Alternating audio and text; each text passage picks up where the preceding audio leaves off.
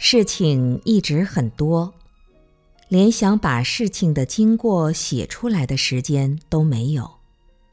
可是，在心中却没有半点事情，真可谓是一事无成啊！问自己，为什么会有这种从来不曾有过的感觉？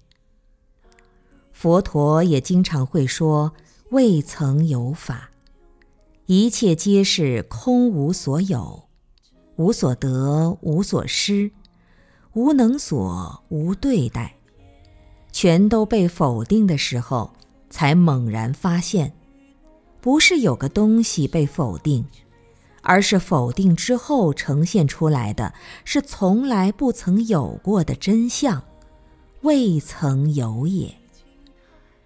即是这个未曾有，深指我人久久品味之。既然是从未有过，那么。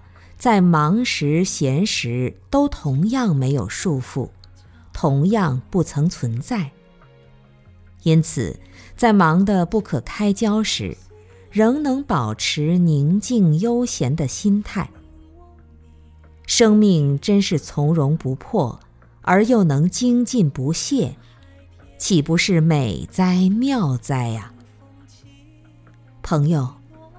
假如你拥有了太多的东西而不安，比如太多的事情、事业、应酬、财富、思想、妄念、情感、美丽、烦恼等等，请你想到这个未曾有吧。